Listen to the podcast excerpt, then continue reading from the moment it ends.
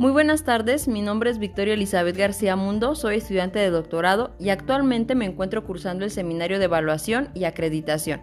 En esta ocasión tengo el gusto de compartir con ustedes este podcast muy interesante donde se realizará una entrevista acerca de las políticas de la calidad educativa y las problemáticas relacionadas con la acreditación de la calidad de la educación superior en Latinoamérica, para lo cual tengo el gusto de presentarles a Verónica Trueba García, quien es licenciada en educación preescolar con maestría en educación y una amplia experiencia en el ámbito educativo, quien compartirá con todos nosotros en estos momentos.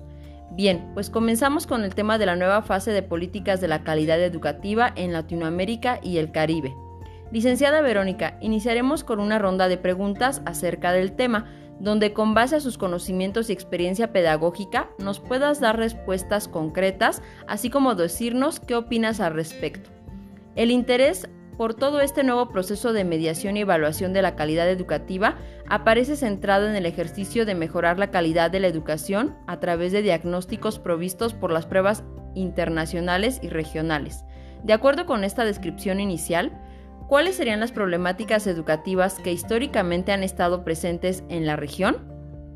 Muy buenas tardes.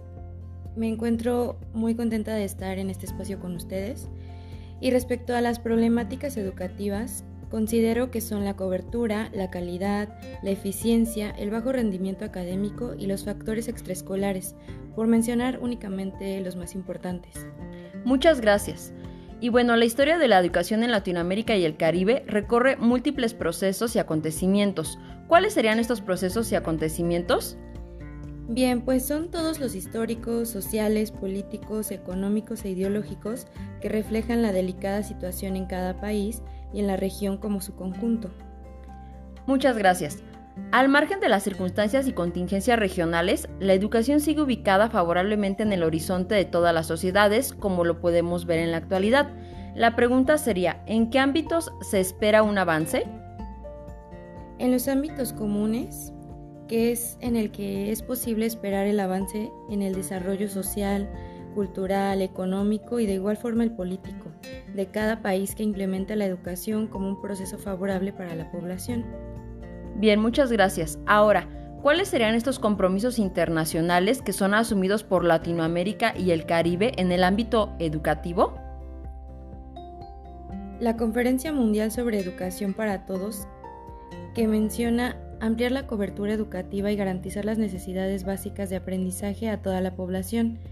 También un plan de acción sobre educación, Cumbre de las Américas, que contempla la necesidad de universalizar la enseñanza primaria en un 100% y alcanzar el 75% la cobertura de la enseñanza secundaria para el 2010.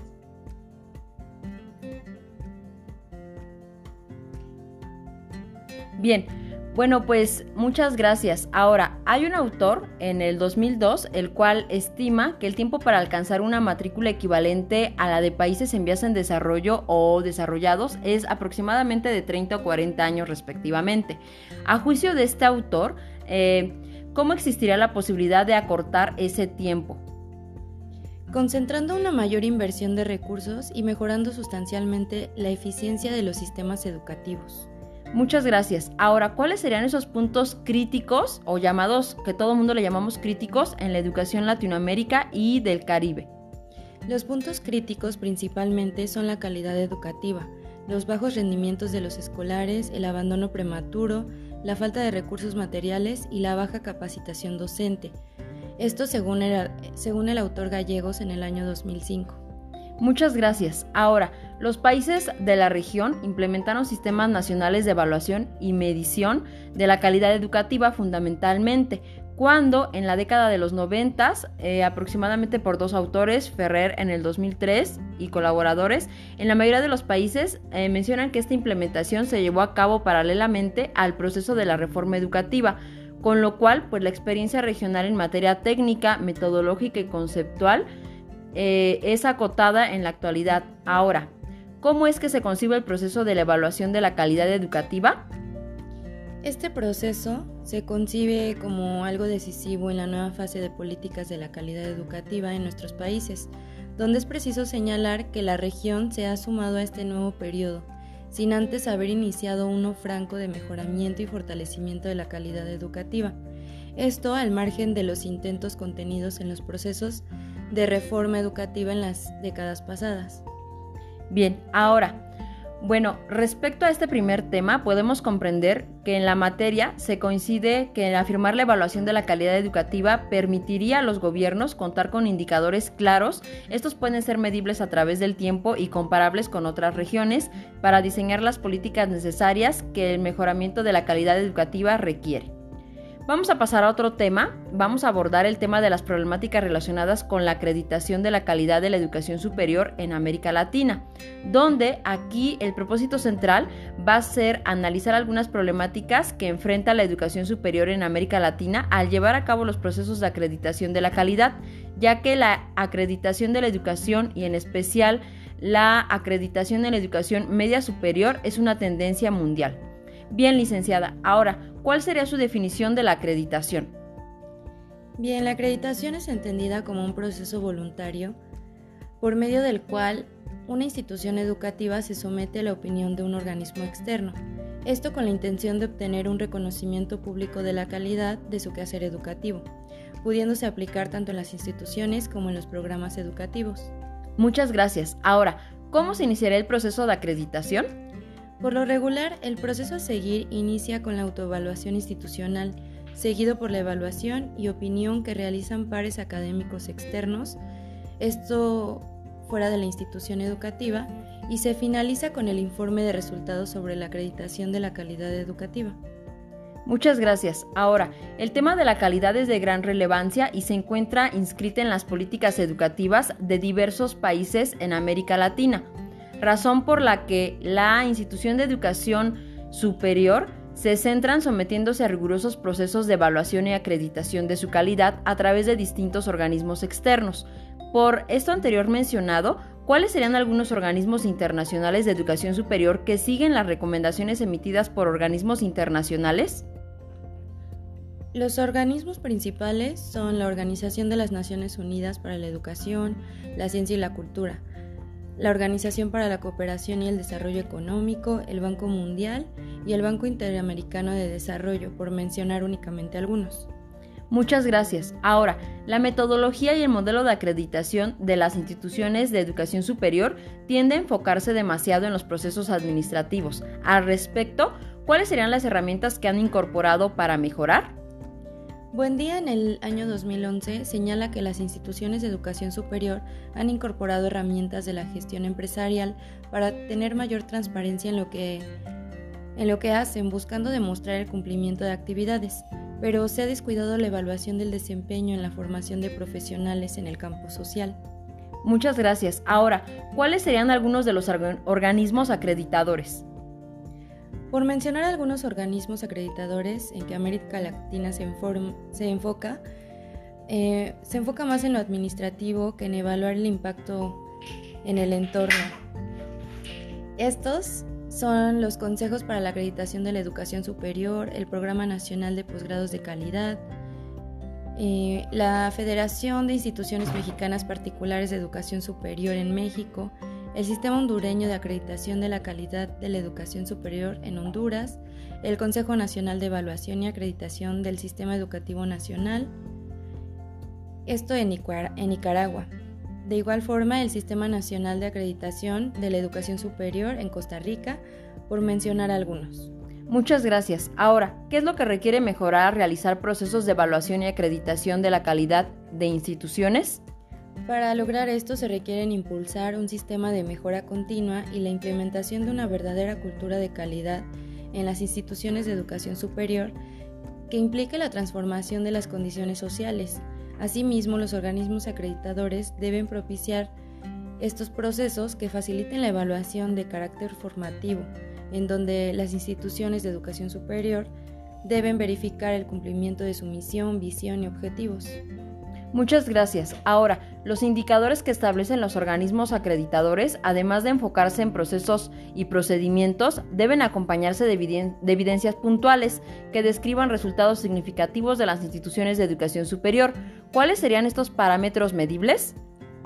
Pues algunos de los parámetros son la disminución de la deserción, aumento de la eficiencia terminal, eh, también el logro del perfil de egreso, grado de empleo de los egresados, proyecto de emprendimiento, proyectos de innovación, patentes y, y publicación de artículos en algunas revistas. Gracias. Y bien, sabemos que la acreditación de la calidad por parte de los organismos externos no es solamente eh, cumplir con indicadores, objetivos o metas. Por el contrario, esta debe ser entendida como un conjunto de herramientas de gestión que permitan obtener información confiable que conduzca a la toma de decisiones que conlleven a mejorar la calidad educativa de las instituciones de educación superior.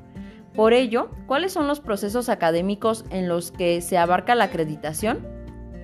Estos procesos académicos son la productividad académica, colocando como publicaciones la presentación de conferencias y ponencias en diversos eventos. Otro eh, se logra recogiendo evidencias a último momento, como listas de asistencia. El tercero puede ser la contratación de investigadores de alto nivel. Y finalmente la eliminación de datos negativos para no afectar los índices de deserción o eficiencia terminal. Gracias. Ahora, entendemos que la evaluación es de suma importancia para conocer el quehacer educativo, pero es necesaria la comunicación entre los actores de la comunidad educativa para conjugar intereses. ¿Cuál es un cambio sustancial que debe hacerse en la acreditación de las instituciones de educación superior? Para esto es necesario fusionar los aspectos administrativos con los pedagógicos, ya que la acreditación de las instituciones educativas superiores debe ser un proceso integral en donde se debe de tomar en cuenta la experiencia de cada miembro de la comunidad educativa. Gracias. ¿Y cómo debe ser el abordaje de las instituciones de educación superior en el proceso de evaluación y acreditación? Las instituciones de educación superior deben cambiar el abordaje de la evaluación y la acreditación para que con ello deje de estar en un, en un único actor un único actor y contemple las contribuciones de toda la comunidad en un marco de trabajo coordinado y colaborativo, considerando el modelo educativo, los planes y programas de estudio, las prácticas docentes, el proceso de evaluación, la investigación y la extensión, entre otros componentes. Gracias. Ahora, ¿cuáles han sido las razones por las cuales se ha cuestionado la credibilidad en los procesos de evaluación? Hay múltiples causas, como por ejemplo los procesos son extensos y son descontextualizados. No se evalúan los productos de desempeño y también en ocasiones falta ética y transparencia.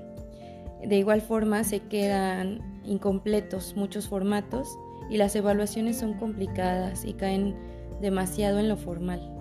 Gracias. Ahora, las instituciones de, educación superior han adoptado el enfoque de competencias, con lo cual pues también ha estado ocurriendo con diversos organismos de acreditación de la calidad de la educación superior en Latinoamérica. Por ello, la pregunta sería, ¿cuáles son los problemas relacionados con la aplicación del currículo por competencias de las instituciones de educación superior?